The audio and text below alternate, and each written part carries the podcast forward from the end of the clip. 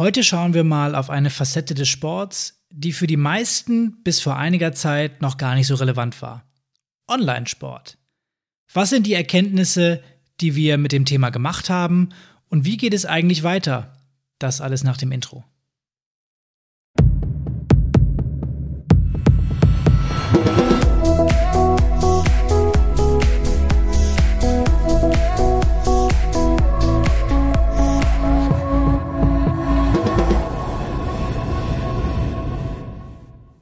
Herzlich willkommen beim Vereinstrategen Podcast. Wir machen dein Smartphone zur kostenlosen Online-Audiothek und liefern dir neue Ideen und Erkenntnisse rund um das Vereinswesen. Ich habe es eben schon angekündigt, heute mal ein digitales und aktuelles Thema rund um das Sporttreiben.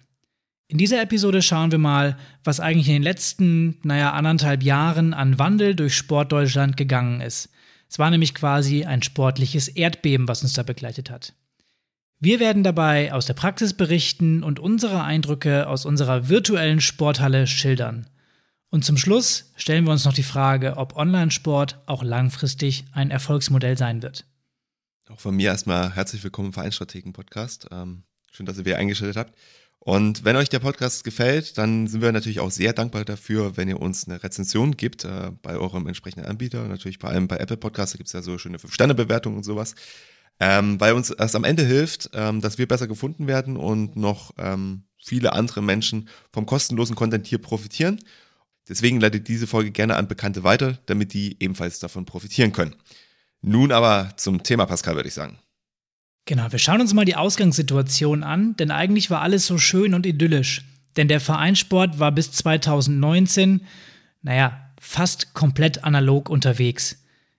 Man hatte seine gewohnten Abläufe. Es gab eine Sporthalle oder einen Sportplatz, die Teilnehmer kommen, dann passiert irgendwas, also irgendeine Sportart, man geht nach Hause, alles total klassisch.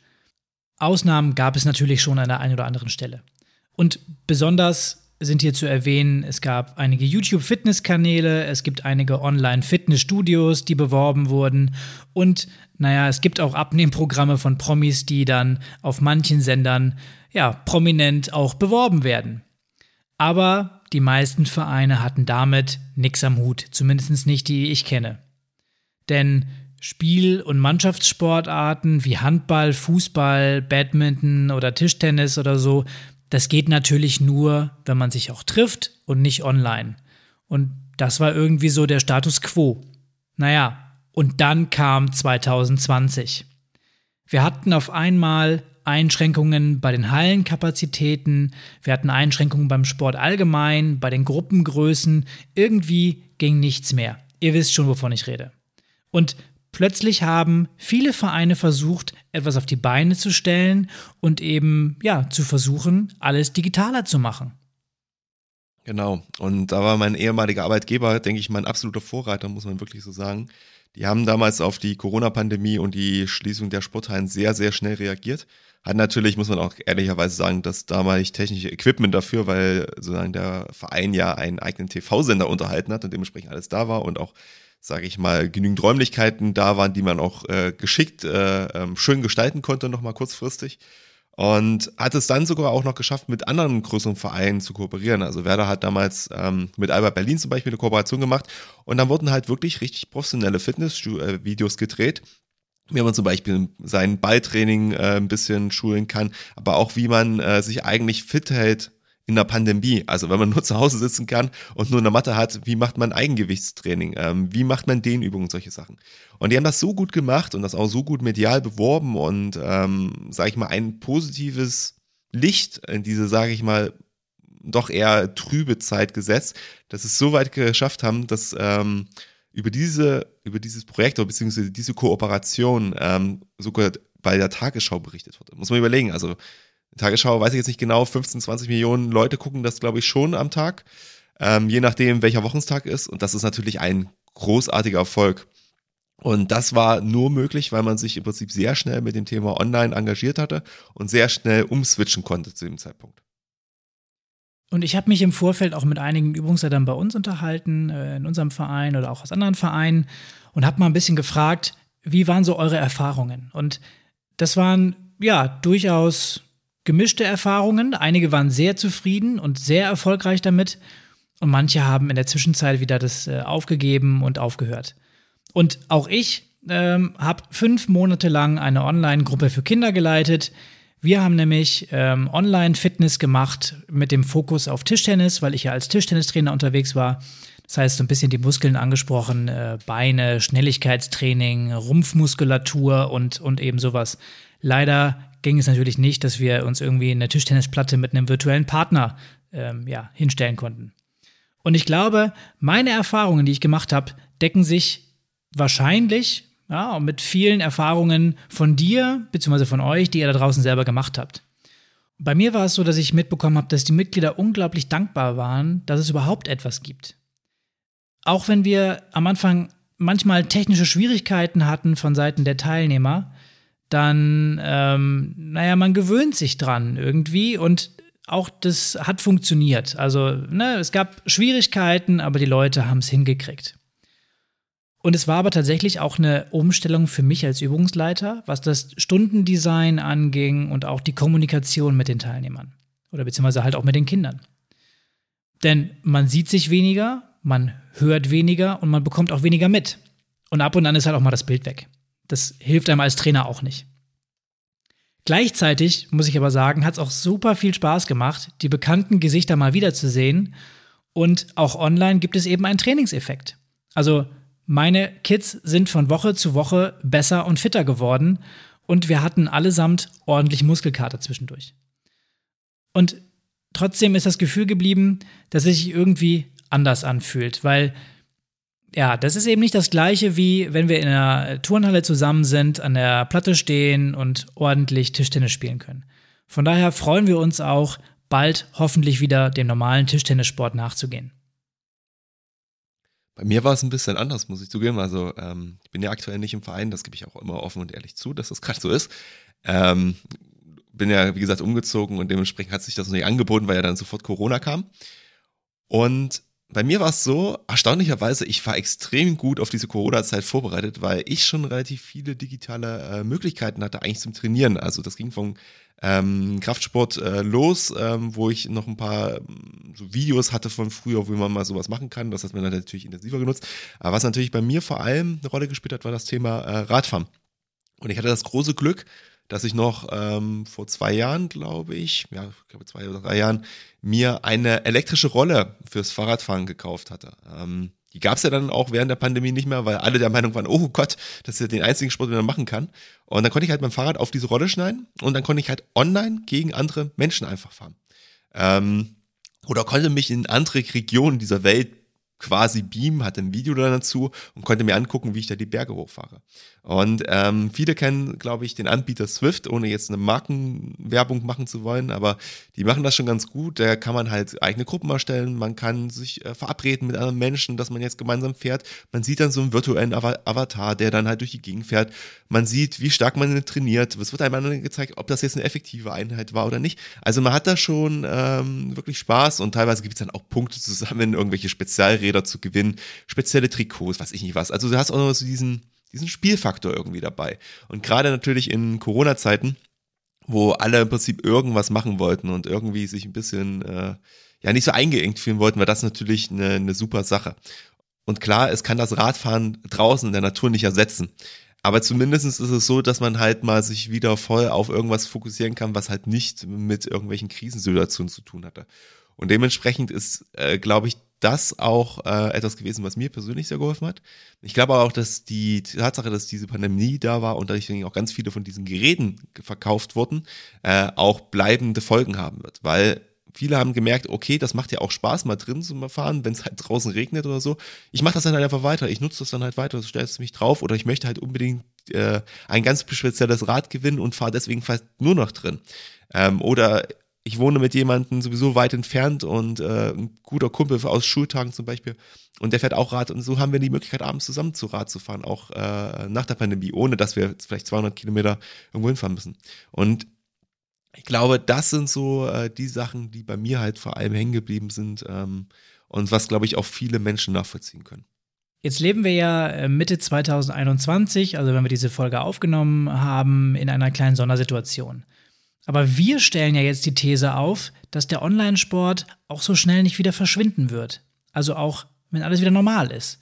Wie passt das eigentlich zusammen und was bringt uns dazu? Also grundsätzlich ist erstmal festzuhalten, in der Pandemie hat es ja funktioniert. Ich habe es gerade gesagt, es gibt ein paar Sportarten, bei denen ist das nicht möglich gewesen, weil man einfach damit nicht klarkommt. Also Tischtennis zum Beispiel, äh, gegeneinander spielen oder auch eine Volleyballmannschaft, das funktioniert nicht. Aber es gibt eben Möglichkeiten, Fitnessangebote oder Kursangebote durchzuführen. Und das hat eben funktioniert. Und die Mitglieder haben sich jetzt auch zum Teil an was Neues gewöhnt, also an diese neue Erfahrung Online-Sport und sind so ein bisschen zu Pionieren geworden. Und so ein bisschen hat sich die Denke vielleicht auch verinnerlicht, wenn nichts anderes geht, ist das immer noch besser als gar nichts und vielleicht ist das ja auch ein Mehrwert für die Mitglieder. Ja, das sehe ich eigentlich ähnlich wie du, Pascal, weil ähm, es hat natürlich auch Vorteile für die Mitglieder, nämlich für alle die, ähm, die halt nicht mal eben schnell zur Turnhalle fahren können oder auf den Trainingsplatz kommen können, weil sie zum Beispiel äh, da nicht so die Zeit für haben. Und ähm, man wird halt deutlich flexibler einfach, äh, was die Anreise angeht. Ähm, ich weiß, du hast es auch schon mal von mir vor uns im Vorgespräch nochmal gesagt, dass du da auch noch ein schönes Beispiel für hattest. Vielleicht willst du das gleich mal erzählen. Ja, genau. Also wir haben bei uns einen Landwirt, der es ähm, ja normalerweise selten schafft, um halb acht in der Turnhalle zu sein. Ja, der ist äh, beim Melken beschäftigt, meistens so roundabout bis 19 Uhr. Ne, so Tiere haben da so feste Abläufe, aber dennoch kann er nicht sagen, ob er 10 vor 7 oder 10 nach 7 raus ist.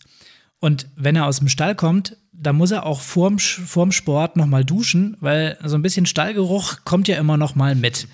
Dementsprechend wird das dann ganz schön knapp, wenn er 10 nach 7 aus dem Stall kommt, äh, umziehen, duschen, äh, zur Turnhalle fahren, Sport machen. Das wird ganz schön knapp. Und jetzt hat er mir letztens gesagt, wie toll er das doch findet. Er kommt dann äh, 10 nach 7 aus dem Stall, kann sich in Ruhe seine Sportsachen anziehen. Zu Hause interessiert ihn das nicht, gibt ja kein Geruchsfernsehen. Ähm, er kann da ganz entspannt seinen Sport machen, muss nur einmal duschen und ähm, ja, ist dann super glücklich, dass er das jetzt mitmachen kann, weil das viel weniger Stress für ihn ist. Äh, das gleiche gilt natürlich auch für Leute, die irgendwie im Schichtdienst sind, die vielleicht kurz vor knapp nach Hause kommen und äh, vielleicht auch gerädert sind, weil die Hürde einfach der Anfahrt dann wegfällt.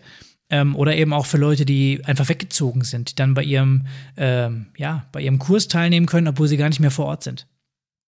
Genau, das war ja das, was ich vor uns im Prinzip auch schon ein bisschen gesagt habe, wie es mir halt beim Radfahren geht, dass ich halt die Möglichkeit hatte, auch für einmal mit Leuten zu trainieren, die ich quasi äh, vorher ewig nicht gesehen hatte, wo ich keine Chance gehabt hätte.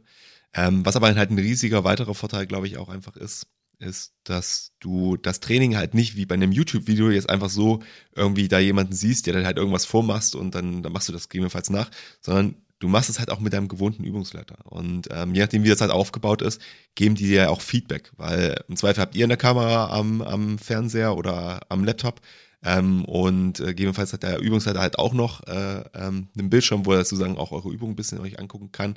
Und da gibt es einmal das Feed, diese Feedback-Schleife und zum zweiten halt, man ist es halt gewohnt, man steigt halt nicht irgendwo völlig nur ein und man weiß so, was der Trainer macht. Der Trainer kennt einen, ähm, weiß, wie er mit einem umgehen muss und so. Das ist schon, glaube ich, ein sehr guter Mehrwert, den man nicht vernachlässigen sollte.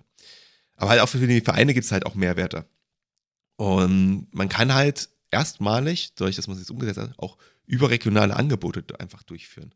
Also früher war es halt so, okay, der Umkreis von 20 Kilometern ist vielleicht interessant für den Verein, als darüber hinaus wird schon eher schwierig, dass da wirklich jemand zum Verein kommt. Und ähm, es gibt ja immer wieder so Nischensportarten, ähm, die entweder nicht so viele Mitglieder haben, aber schon doch ein paar Interessierte in Deutschland. Oder ähm, wo sich vielleicht in der Region einfach nicht genügend Teilnehmer in diesem Moment finden lassen für diese spezielle Sportart, die aber sonst woanders ganz normal ist. Und ähm, auch da, Pascal, weiß ich aus äh, verschiedenen Gesprächen zwischen uns beiden, ihr habt da auch, glaube ich, so ein bisschen exotischere Kurse angeboten. Ja, genau. Bei uns gibt es das äh, Angebot Aroha. Die äh, Turner oder Fitnessleute unter euch werden es kennen. Ähm, das ist eine Sportart, wo man äh, zu Musik im Dreivierteltakt Bewegungen aus dem äh, neuseeländischen Haka, von dem Maori, aus vielleicht Kung Fu und Tai Chi zusammenbringt ähm, wo es eben darum geht, die Ausdauer zu trainieren und ähm, ja, sich auch gleichzeitig so eine, so eine gute Balance zu finden aus Kräftigung und, und äh, Entspannung. Und ähm, wir sind meines Wissens nach zumindest der einzige Verein hier im Umkreis von so circa 50 Kilometern, der das anbietet. Das heißt, die Leute fahren normalerweise relativ weite Strecken auch, um teilzunehmen. Äh, und jetzt könnten sie theoretisch von zu Hause dann teilnehmen. Ich denke mal, dass die Mitglieder, wie du ja auch gerade gesagt hast, ähm, wenn sie nicht so weit fahren müssen, ähm, natürlich einfach auch ein bisschen dankbar sind für das Thema Digitalisierung eigentlich an sich selber. Also manchmal wird der Digitalisierung auch kritisch gesehen. In dem Fall glaube ich aber für die meisten ähm, steht inzwischen der gute Aspekt auch im Vordergrund. Und deswegen muss man auch sagen, glaube ich, ist dieser Schritt in Richtung Digitalisierung für die Vereine durchaus förderlich gewesen. Ähm, man sollte halt diesen Fortschritt, den man jetzt gemacht hat und diese technische Entwicklung, sollte man dann einfach mitnehmen und gegebenenfalls dann auch weiterentwickeln. Und man muss halt auch einfach sagen, die Mitglieder haben sich jetzt daran gewöhnt, ähm, digital angesprochen zu werden. Sie haben sich die entsprechenden Programme dafür gedownloadet. Ähm, sie haben sich mit gegebenenfalls Fehlerquellen auseinandergesetzt. Sie haben vielleicht sogar nochmal in Technik investiert, ähm, bei sich privat nur, um eurem Angebot ähm, gerecht werden zu können. Und ähm, deswegen glauben wir auch, wenn jemand so ein Investment tätigt, äh, sowohl zeitlich, ähm, um sich damit zu beschäftigen, als auch gegebenenfalls nochmal finanziell, ähm, dann will er das auch zukünftig machen. Weil ähm, das macht man nicht, wenn man sagt auch so, oh ja, so ein halbes Jahr digitaler Sport, äh, ja, okay, ich mache das jetzt, ich hole mir jetzt alles, ich lerne jetzt alles, aber danach will ich das wieder nicht mehr haben. Solche Leute soll es geben, aber ich glaube nicht, dass das so viele am Ende sein werden. Und nichtsdestotrotz gibt es natürlich auch beim Online-Sport Herausforderungen und Risiken, die wir als Vereine irgendwie überwinden müssen. Und der wichtigste Punkt, der mir auch aufgefallen ist, ist so, die soziale Nähe im Kurs muss hergestellt werden, beziehungsweise sie geht ein bisschen verloren weil die Interaktionen zwischen den Teilnehmern fallen größtenteils weg. Es gibt nicht diesen informellen Austausch beim Umziehen oder wenn die Leute irgendwie äh, ja ein bisschen früher kommen oder länger bleiben. Dieses lockere Quatschen zwischendurch fällt weg. Kurs fängt um 19 Uhr an, die Leute wählen sich ein, der Moderator lässt sie in den Kurs, dann geht's los. Und das bedeutet auch gleichzeitig, dass die Übungsleiter für solche Situationen geschult werden müssen, beziehungsweise auch anders an die Kursplanung herangehen äh, sollten, weil es eben auch darum geht, wie kann ich diese Interaktion zwischen den Teilnehmern wiederherstellen und ja, dass das Ganze eben trotzdem noch einen sozialen Charakter hat und die Leute gerne wiederkommen. Aber da ist ja dann schon die Frage, also wenn ich das jetzt persönlich für mich einfach mal so sehe und ich sage, okay, ich bin Übungsleiter, ich habe ja auch einen Trainerschein gemacht, habe zwar jetzt länger nicht mehr, war nicht mehr aktiv, aber ich habe damals einen Trainerschein gemacht und ähm, habe ja auch ein gewisses Training mir dann zusammengestellt und würde mir jetzt so denken, so, okay, ähm, wie soll ich das jetzt eigentlich umbauen, so dass man es auch digital anbieten kann. Also es gibt natürlich auch Trainings, wo das sicherlich ein bisschen einfacher ist, gerade wenn man nur so Übungen vormacht und jemand muss sie nachmachen, das geht dann schon. Aber gibt es denn da eigentlich Möglichkeiten, dass ähm, Übungsleiter auch jetzt nochmal speziell geschult werden? Ich meine, immerhin sind ja jetzt auch schon ja, über ein Jahr Krise vergangen. Ist ja bestimmt schon mal jemand auf die Idee gekommen, da jetzt auch äh, Schulungen anzubieten, wie man sowas am besten auch für Vereine umsetzen kann. Kennst du da was? Also einige Landesverbände geben sich da sicherlich Mühe. Ähm, vor allem die Turnverbände machen da einiges, so auch an, an Schulungen. Ähm, dass es jetzt ein Standardprozedere gibt in der Übungs- oder C-Ausbildung zum Beispiel, glaube ich noch nicht. Dafür ist das noch zu frisch und keiner weiß, wie es weitergeht. Ähm, Interessant ist es, wie würde ich so eine Stunde konzipieren? Also für mich spielt das Thema Gamification ähm, bzw. Elemente einbauen, um den Leuten auch einen Anreiz zu geben, zu kommen, eine Rolle.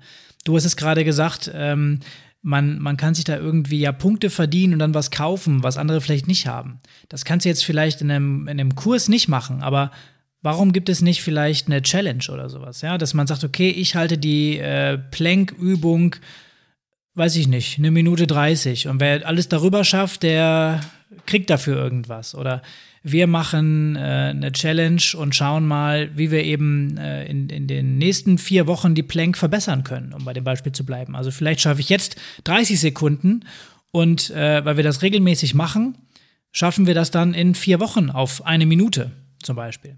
Ja, das sind so Möglichkeiten, um eben äh, ja, zu zeigen oder diese, dieses Online-Training greifbar zu machen, damit die Leute auch die Motivation haben, dabei zu bleiben. Zumindest aus meiner Sicht. Das erinnert mich so ein bisschen an früher, an, äh, wo du gerade Gamification sagst, so, weißt du noch, wo man ähm, Hausaufgabenhefte hatte und dann so Stempel eingestempelt wurden für die, für die guten Leistungen in der Schule. Ja, schrecklich, habe ich nie gekriegt. Das erinnert mich aber jetzt gerade auch so ein bisschen daran. Aber natürlich war das damals halt noch total analog und wir wollen ja eigentlich über Digitalisierung sprechen, deswegen gehen wir jetzt mal zum nächsten Punkt über. Ähm, es muss natürlich auch so sein, dass es nicht so wie in deutschen Schulen ist, sondern dass die technische Infrastruktur in der Sporthalle halt eigentlich auch äh, geschaffen werden sein sollte, um sowas durchzuführen. Und leider ist es ja auch so, dass häufig äh, Sporthallen auch von Schulen genutzt werden. Und wenn schon die Schulen nicht digitalisiert sind, dann kannst du dir ja natürlich auch vorstellen, dass die ähm, Sporthallen im Zweifel auch nicht digitalisiert sind. Und ähm, da muss man einfach sagen, die Kommunen sind halt etwas träger und sind halt wenig innovativ. Und ähm, wir haben das Thema ja auch schon äh, gehabt, wo ähm, Lutz, wo Professor Dr. Lutz Thieme zum Beispiel mit dem Podcast waren. Äh, bei Kapakon, ähm, da haben wir auch schon ein bisschen darüber gesprochen, wie ist die Sportstätten-Situation. Und es ist einfach so, wenn du eine Sporthalle mit einem digitalen Angebot ausstatten möchtest, brauchst du WLAN. Ähm, und wenn du das WLAN nicht hast, wird es halt schwierig, eine digitale Infrastruktur aufzubauen und äh, gegebenenfalls äh, da Angebote zu erschaffen. Und es ist so, die meisten Hallen sind halt noch aus Zeiten, die sind prähistorisch. Also ich sag mal so, wenn man dann gegebenenfalls noch einen Mammut drin findet, das ist vielleicht auch nicht so das Schlimmste, weil es könnte auch so alt sein. Ähm, aber im Zweifel müsste dann auch einfach als Verein sagen, okay, wenn ihr wisst, die Kommune kriegt es halt einfach nicht gebacken, dann nehmt es selber in die Hand und überlegt, okay, wie könnte man das entwickeln, schlagt der Kommune was vor, wirkt da ein, auch wenn es manchmal mühsam ist, oder halt sagt, ey komm, wir nehmen das Geld jetzt in die Hand, wir machen es jetzt einfach selber und stimmen uns nur mit der Kommune schnell ab, weil ablehnen wird es die Kommune auf jeden Fall nicht. Und wenn ihr ein kleinerer Verein seid und euch die Sporthalle mit anderen Vereinen teilt, redet einfach mal mit denen, ob die gegebenenfalls auch daran Interesse habt, dann kooperiert da am besten mit zusammen, teilt euch die Kosten rein oder teilt euch gewisse andere Sachen, äh, gegebenenfalls Kameras oder was ich nie was, und ähm, dann könnte er auch so gegebenenfalls als kleinerer Verein ein Angebot aufstellen. Ist auf jeden Fall ein ganz wichtiger Punkt. Ähm, da muss was passieren. Und was mit dem ganzen Online-Sport eben einhergehen könnte, was ein kleiner Risikofaktor des Ganzen ist, ist, dass der Dienstleistungsgedanken bei den Mitgliedern weiter verstärkt wird. Dadurch, dass diese soziale Nähe und das gesellige Zusammensein fehlt, unterscheiden wir uns gar nicht mehr so stark von einem YouTube-Channel. Und naja, damit stehen wir auf einmal plötzlich in Konkurrenz mit YouTube oder einer, einer Unterhaltungsplattform, die eben zu Hause stattfindet. Und die Mitgliederbindung wird dementsprechend loser und auch wieder schwieriger für uns als Vereine. Denn der, der Teilnehmer hat immer die weite Herausforderung, so dieser innere Schweinehund, der wird immer größer, desto weniger ich mich von der Couch entfernen muss. Und es ist auch weniger Commitment erforderlich, weil ich muss ja nirgendwo hinfahren. Ich kann ja einfach sagen, okay, ich lasse den Laptop heute einfach mal zu. Und wer die Lust verliert, der bleibt unter Umständen auch komplett weg und kündigt dann seine Mitgliedschaft auch schneller bei dir im Verein. Weil eben, habe ich ja gerade schon gesagt, der gesellige Charakter des ganzen Vereinslebens, also warum gibt es überhaupt Vereine? Da ist ja ein großer, ein großer Markenkern von Vereinen, eben dieses Zusammenleben, das fällt eben weg. Und von daher stellt sich bei einigen Mitgliedern sicherlich die Frage, ist es dann überhaupt noch wert, im Verein zu bleiben? Und es gibt eben auch große Player im Markt, die das versuchen zu lösen, die so eine ja, Verbindung versuchen. Es gibt sehr professionelle Anbieter. Ähm, wir hatten es gerade schon mal gesagt, Swift ist so ein Anbieter, äh, Peloton wäre einer, sehr präsent, gerade auch in den Medien.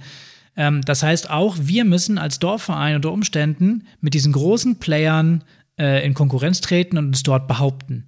Du hast ja gerade schon das Beispiel Peloton angesprochen. Und ähm, das ist ja zum Beispiel so, da wird ja versucht, im Prinzip auch wirklich mit einem aktiven Trainer sozusagen einzuwirken. Du hast auch diesen Community-Gedanken. Und es wird ja nicht nur dort Rad gefahren, sondern inzwischen werden da ja auch andere Sportarten zunehmend angeboten. Und ähm, dementsprechend muss man natürlich auch überlegen, äh, bei so einem Angebot, okay, was müssen eigentlich meine Übungsleiter jetzt wissen? Also, weil am Ende sind die Übungsleiter ja die Leute, die äh, einen Teilnehmer davon überzeugen oder ein Mitglied davon überzeugen, im Verein zu bleiben, beziehungsweise das, das Angebot weiter wahrzunehmen. Und es ist natürlich die schlechteste Idee, wenn du damit anfängst, okay, zu sagen, ich mache einfach Offline-Kurse, wie ich sie immer gemacht habe, und führe sie jetzt online durch. Es wird nicht funktionieren. Also da brauchen wir, glaube ich, nicht drüber reden und das ist auch jedem klar. Ähm, und das Problem ist aber natürlich auch, wenn du jetzt online was anbietest, die Abläufe sind natürlich auch anders. Und dadurch geht natürlich auch einiges verloren. Also ich sage mal gerade das, was gerade gesagt hat, diese Interaktion, dieses Zusammenleben. Man trifft sich vorher in der Kabine, geht dann gemeinsam sozusagen auf den Platz oder in die Halle, ähm, macht dann das Sportangebot macht dann eine, eine kurze Trinkpause, quatscht dann nochmal so nebenbei. Das, das ist halt schwierig umzusetzen. Und da muss man sich genau überlegen, okay, wie geht man da vor? Ähm, wie kriegt man dann trotzdem irgendwie diese, diesen sozialen Austausch auch dann hin bei diesen Kursen? Weil sonst, ähm, ja, kann man sich quasi auch ein YouTube-Video angucken. Das muss man leider halt einfach so sagen. Und man muss sich natürlich auch überlegen, ähm, je nachdem, was ihr da als Kurs anbieten wollt, was braucht ihr Equipment? Also es gibt natürlich auch einfach Sachen, ähm, die sind schwierig äh, anzubieten, wenn nicht die Teilnehmer das entsprechende Equipment haben. Jetzt kann man natürlich sagen, okay, wenn das jetzt nicht so viel ist, zum Beispiel jetzt irgendwie eine Hantel oder ein paar Bälle, das kann man gegebenenfalls ja nochmal mit den entsprechenden Kursteilnehmern ähm, besprechen, dass sie sich das selber bestellen, damit sie es da haben oder ihr macht eine Großanschaffung und gebt das den Teilnehmern sozusagen dann ähm, in ihr, ich nenne es jetzt mal Anführungszeichen, Homeoffice äh, nach Hause zum Sport machen und ähm, dann geht das. Aber gerade umso schwieriger es wird, also umso schwieriger die Übungen sind, umso spezieller sie im Verein werden, umso schwieriger wird es dann halt auch, ähm, die im Kursteil so zu machen. Und da muss man dann halt kreativ werden und sich gegebenenfalls auch neue Wege überlegen, wie man das dann gegebenenfalls ähm, machen kann. Und natürlich, auch da nochmal der Hinweis, guckt dann ein bisschen auch drauf, was ihr dann an Equipment sozusagen eure Teilnehmer anschaffen lasst, weil das kostet natürlich auch Geld und nicht jeder ist dazu immer bereit. Genau, und dann habe ich noch ein letztes Argument mitgebracht. Ja, das Thema Datenschutz. Und auch das Thema beschäftigt uns im Verein natürlich weiter. Und gerade wenn wir im Bereich Online-Sport was machen wollen, ist das aktueller denn je. Aufzeichnungen von Trainings finde ich persönlich ein bisschen problematisch. Man weiß nie, wo die am Ende landen, beziehungsweise wer die, die Hoheit darüber hat. Und den Teilnehmern steht es irgendwie auch frei, das Video zu aktivieren, beziehungsweise manche haben auch vielleicht keine Kamera, weil sie Bedenken haben. Und wer keine Kamera hat oder auch kein Video macht, der ist halt nicht zu sehen für den Übungsleiter. Das macht also Korrekturen unmöglich. Ich kann dem dann nicht, also er kann dann zwar sich abgucken, wie die Übung, wie ich sie vormache, aber ich kann es nicht sehen, ob er vielleicht bei der Kniebeuge äh, mit dem Knie über die Fußspitze hinausgeht, ob er irgendwas falsch belastet. Ähm, das sehe ich einfach nicht und dementsprechend gibt es halt auch ein Risiko, ähm, dass das nicht so funktioniert, wie ich mir das vorstelle. Und von daher ist es immer eine Herausforderung, auch sich einen Anbieter zu suchen, der den Anforderungen des Vereins entspricht und der auch, ja, wo ihr euch dann mit wohlfühlt. Es gibt so viele Lösungen auch auf dem Markt für Online-Plattformen, sei Zoom, äh, Google, Microsoft Teams, es gibt Jitsi. Ähm, alle haben verschiedene Features, alle eignen sich äh, auf gewisse Art und Weise, aber alle haben auch gewisse Problematiken, was eben eventuell den Datenschutz oder die Usability angeht. Von daher fragt euren Datenschutzbeauftragten zu dem Thema, beziehungsweise bezieht in den Prozess mit ein. Und grundsätzlich hört sich das ja erstmal so an, als ob es da noch einige Steine gibt, die ihr aus dem Weg räumen müsst. Und wir sind trotzdem der Meinung, dass Online-Sport auch zukünftig eine Rolle im Verein spielen kann. Das liegt nämlich daran, dass es sich ja immer noch um ein neues Vorgehen von Vereinen handelt. Also die Lernkurve ist immer noch steil. Das habe ich in den paar Monaten äh, aus meiner persönlichen Erfahrung schon gelernt. Und ich habe zum Beispiel mein Übungsdesign umgestellt und viel mehr mit Intervallen gearbeitet als normalerweise. Das heißt, wir haben nicht ähm, ja, 15 Wiederholungen Kniebeuge gemacht, sondern wir haben das so ein bisschen als Tabata aufgebaut. Damit hat man ein bisschen mehr Schwung drin, man kann gut Musik laufen lassen und ähm, wenn die Kinder erstmal die Übungen konnten, äh, dann war das auch super. Äh, damit konnten wir das viel mehr steuern und so, so ein bisschen die Spannung halten, dass eben was Neues kommt. Wir glauben darüber hinaus, dass ähm, mit steigender Erfahrung auch die kleinen Probleme, die wir heute noch haben, zukünftig aus dem Weg geräumt werden.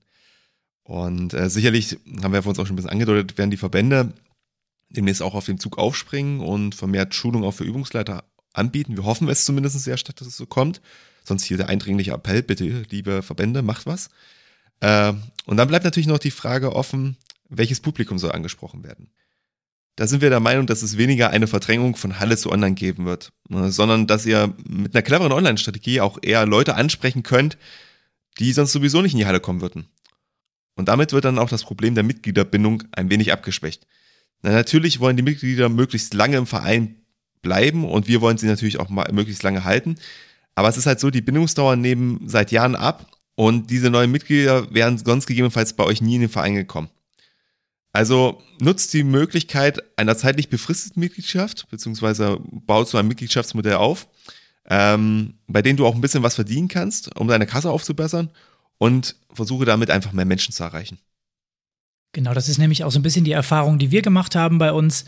Es gibt ähm, viele Leute, die jetzt auf den Zug mit aufgesprungen sind, die bei Online-Angeboten dabei sind, die eben noch überhaupt nicht im Verein sind. Ähm, und von daher wage ich jetzt einfach mal den gedanklichen Sprung ja, ins Jahr 2025. Ähm, es werden nicht alle Vereine schlagartig digitalisiert sein, das ist klar. Aber vielleicht ist ja schon mal ein Anfang gemacht. Und ich möchte jetzt auch nicht zu sehr in die Glaskugel schauen, sondern sage lieber, was haben wir eigentlich als Verein bei uns vor?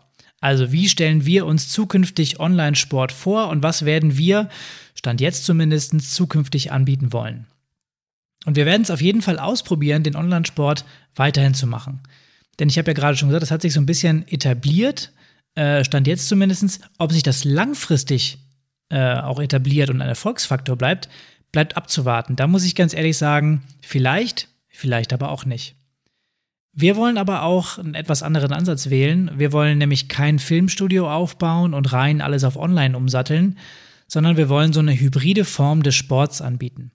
Das bedeutet, dass wir, sobald es möglich ist und sobald es auch regelmäßig wieder sicher ist, auch in die Turnhallen und auf die Sportplätze zurückkehren werden mit allen unseren Angeboten, dass wir es aber gleichzeitig über eine digitale Infrastruktur, die wir schaffen, äh, da komme ich gleich nochmal zu, es dann den Leuten ermöglichen, zusätzlich von zu Hause aus teilzunehmen. Das heißt, die Leute können für sich entscheiden, heute fahre ich in die Turnhalle oder heute passt es mir besser, mich online dazu zu schalten.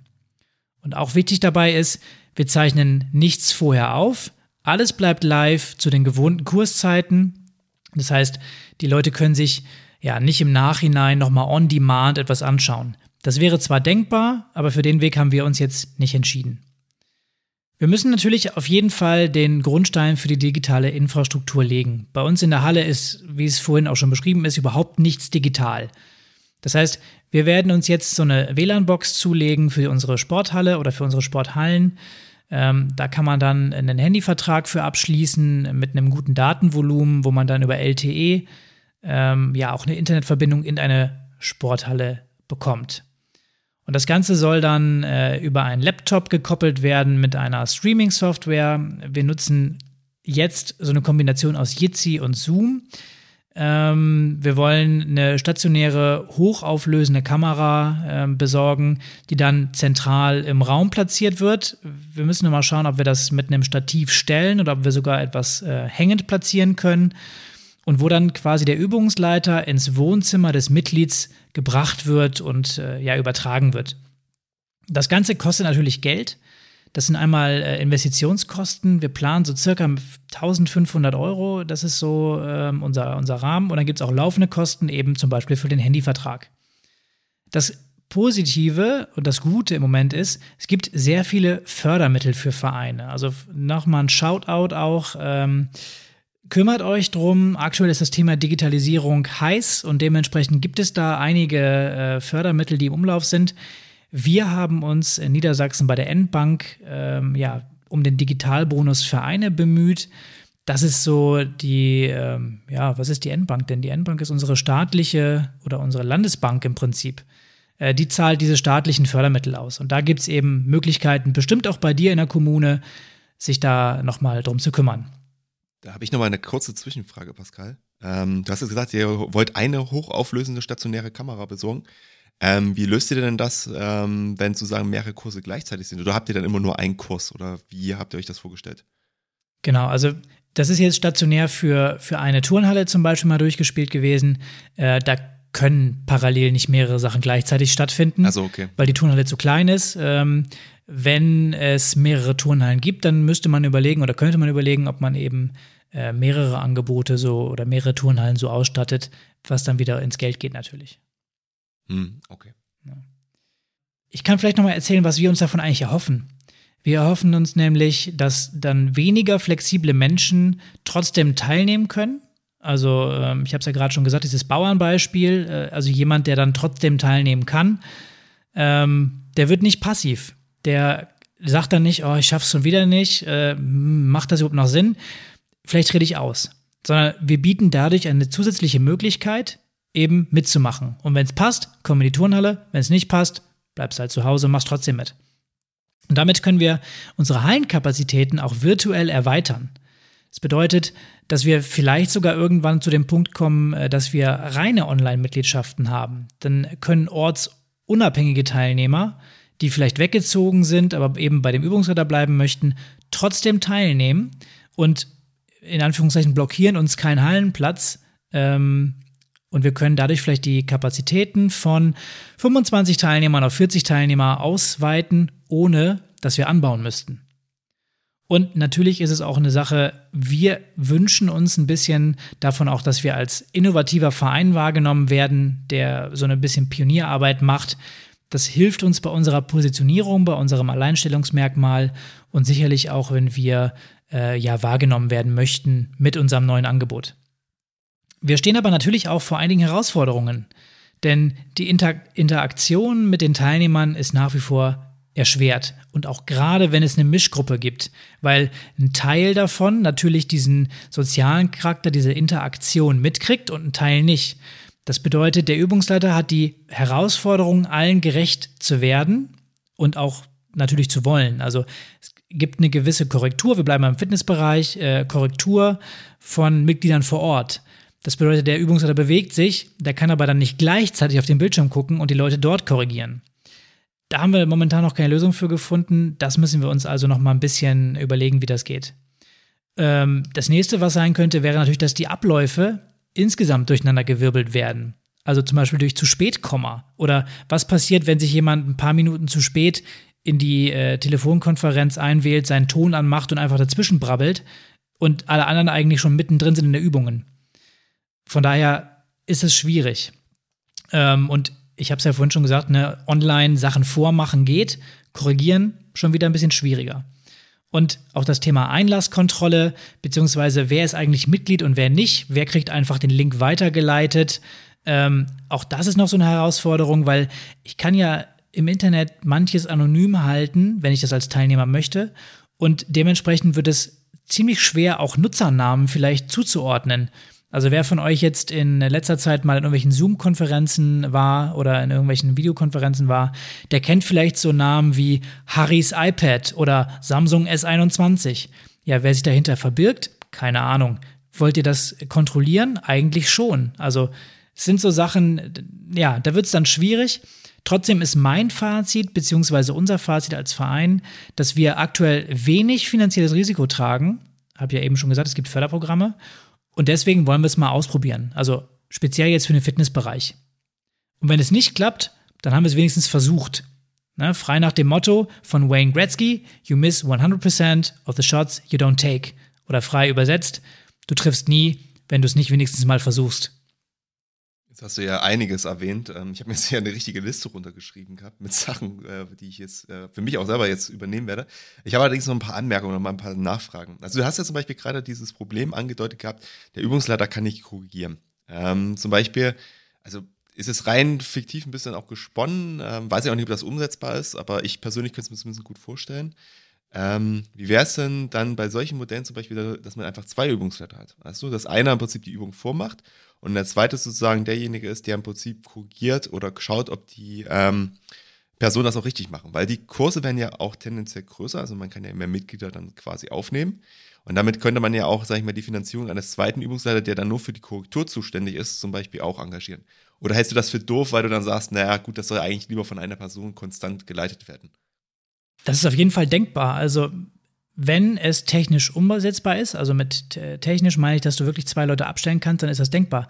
Da stellt sich natürlich wieder die Herausforderung, manche Vereine finden äh, gerade auch für spezielle Angebote gerade mal einen Trainer. Wie finde ich denn da zur gleichen Zeit noch einen zweiten, der Zeit hat?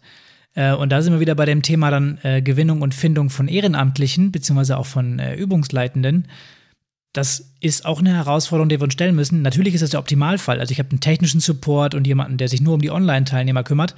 Aber auch da geht dann wieder so ein bisschen was äh, verloren, weil im Zweifel sehe ich ja Trainer A und Trainer B sagt immer, was ich falsch mache. Warum sagt mir das nicht auch Trainer A, bei der, der die Übung eigentlich vormacht? Ja, ich stelle mir jetzt halt noch eine Großphase, also, schwierig vor. Jetzt unabhängig, ob der die Übung macht oder nicht. Also ich sag mal, es gibt ja auch Sportarten, wo das etwas einfacher ist. Also jetzt gerade so, wenn du einen Spinning-Kurs machst, das geht da schon besser als Trainer zu schauen, als wenn du dich jetzt gerade fünfmal verbogen hast unten auf der Matte. Ähm, Aber man braucht ja auch einen relativ großen Bildschirm. Also wenn ich mir jetzt überlege, du hast jetzt 64 verschiedene Teilnehmer, zum Beispiel jetzt mal übertrieben, da brauchst du ja quasi eine Leinwand, um sehen zu können, was die Übungen von den einzelnen Personen sind. Und das, das stelle ich mir halt dann auch nochmal schwierig vor. Deswegen, ich sag mal so, wenn man so eine zweite Person hat, ähm, die das halt auch gut kann oder die das gut äh, einschätzen kann, ähm, dann hat man halt zumindest die Möglichkeit ähm, zu sagen, okay, ich gucke mir halt auch nacheinander ein und man braucht auch nicht technisch dann vielleicht nochmal das Equipment, sondern sagt, okay, man hat halt zwei Bildschirme und man scoret dann halt einfach durch die verschiedenen Teilnehmer einmal durch, guckt sich das genau an, sagt, okay, das machst du falsch, das machst du falsch. Anders macht das ein Trainer ja im Zweifel in der Halle eigentlich aus meiner Sicht auch nicht. Genau, also das sind eben, das sind eben genau die Punkte, die wir für uns klären müssen. Wir starten das jetzt für uns so als Pilotprojekt. Wir machen so ein, habe ich ja gerade gesagt, Lernkurve, ne? Learning by Doing. Wenn es klappt, ist cool. Ich glaube, da gibt es einige Zukunftschancen, die man eben ergreifen kann. Und wenn es nicht klappt, dann ist es halt auch so. Also es kann natürlich auch sein, dass die Mitglieder einfach überhaupt keine Lust haben darauf, ähm, langfristig Online-Sport zu machen mit dem Verein. Kann natürlich theoretisch auch sein. So muss man dann mal bewerten. Vielleicht machen wir noch mal eine, eine Folge dann in, in ein, zwei Jahren, wenn es darum geht, hat das eigentlich funktioniert? Ihr habt Folge 29 gehört, wir machen jetzt eine Folge, was ist eigentlich aus Folge 29 geworden? da können wir aber bei einigen Folgen wahrscheinlich schon so eine Folge machen. Ähm, ich hätte noch, noch einen zweiten Punkt, ähm, und zwar, was äh, wir jetzt noch gar nicht so ein bisschen besprochen haben, was ich aber eigentlich als Riesenchance aussehe, ist das Thema Crossover. Also, ähm, was meine ich damit? Ähm, andere äh, Sportarten können andere Sportarten reinschauen. Wenn ich ein Angebot digital mache und die Hallenkapazitäten dann im Prinzip keine Rolle mehr spielen, ähm, hat das zwei große Vorteile. Jemand, der im Prinzip von einer anderen Sportart kommt, ähm, kann sich auch mal das Angebot woanders anschauen und kann überlegen, okay, wäre das vielleicht was für mich, wenn ich vielleicht sowieso die Sportart wechsle und den verliert man dann nicht gleich wieder als Mitglied.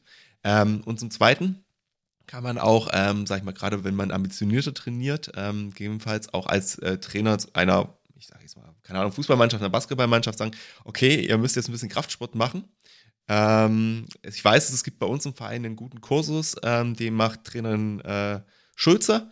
Und ähm, sie macht so Stabilitätsübungen und Kraft mit dem eigenen Körpergewicht und äh, äh, Kleingewichten, aber es ist sehr intensiv und ähm, ihr könntet euch diesen Kurs einfach zuschalten. Früher wäre das nicht gegangen, weil dieser Kurs quasi selber hätte für die, für die Basketballer angeboten werden müssen. Aber heute kann man sich einfach zuschalten und kann dann quasi mittrainieren. Und ähm, auch muss man sagen, wenn man zum Beispiel, was du ja auch von uns mal angedeutet hast, ähm, zum Beispiel so Mischmasch macht, also sagt, okay, zwei Tage sind Präsenz, ein Tag ist quasi dann online. Wenn er das für drei Kurse macht, habt ihr halt quasi schon wieder die Hallenkapazitäten für einen Kurs, der in der Halle sein kann, weil im Prinzip diese äh, drei Stunden oder diese drei, ich nenne es mal Sportstunden, die dann frei werden, sozusagen wieder einen neuen Kurs ermöglichen. Ähm, und auch das ähm, finde ich ähm, wirklich eigentlich ein Riesenvorteil und da sollte man definitiv aktiv drüber nachdenken, ob man das nutzt. Das ist auch nochmal ein wichtiger Punkt, wenn es um so Schnuppermitgliedschaften geht. Also da gibt es sicherlich einige Möglichkeiten und ich wir leg's, wie gesagt, dir gerne ans Herz, probier's mal aus. Ähm, mit kleinem Budget und Fördermitteln äh, riskierst du da relativ wenig. Macht euch Gedanken, ob ihr das anbieten wollt. Ich würde sagen, Martin, ähm, wir kommen mal langsam zum Ende. Vielleicht, da jetzt relativ viel war, willst du das nochmal zusammenfassen, was wir heute besprochen haben? Ja, sehr, sehr, sehr gerne. Also, ähm, ich denke, wir fangen wieder kurz bei der Krise an. Also wir sind uns, glaube ich, einig, dass im Jahr 2020 ähm, der Online-Sport einen Riesenschub erfahren hat, einfach aufgrund der Umstände. Ähm, aber man muss halt auch ganz klar festhalten, ähm, es werden nicht alle Sportarten funktionieren, aber ähm, einige. Und da über diese reden wir jetzt auch oder über diese haben wir jetzt geredet.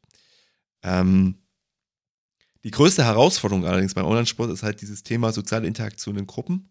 Ähm, ist halt am Ende das, was ein Verein ausmacht. Wir haben das Thema, wenn ihr keine gute digitale Infrastruktur habt, dann wird es halt schwierig, dass ihr es überhaupt durchführt.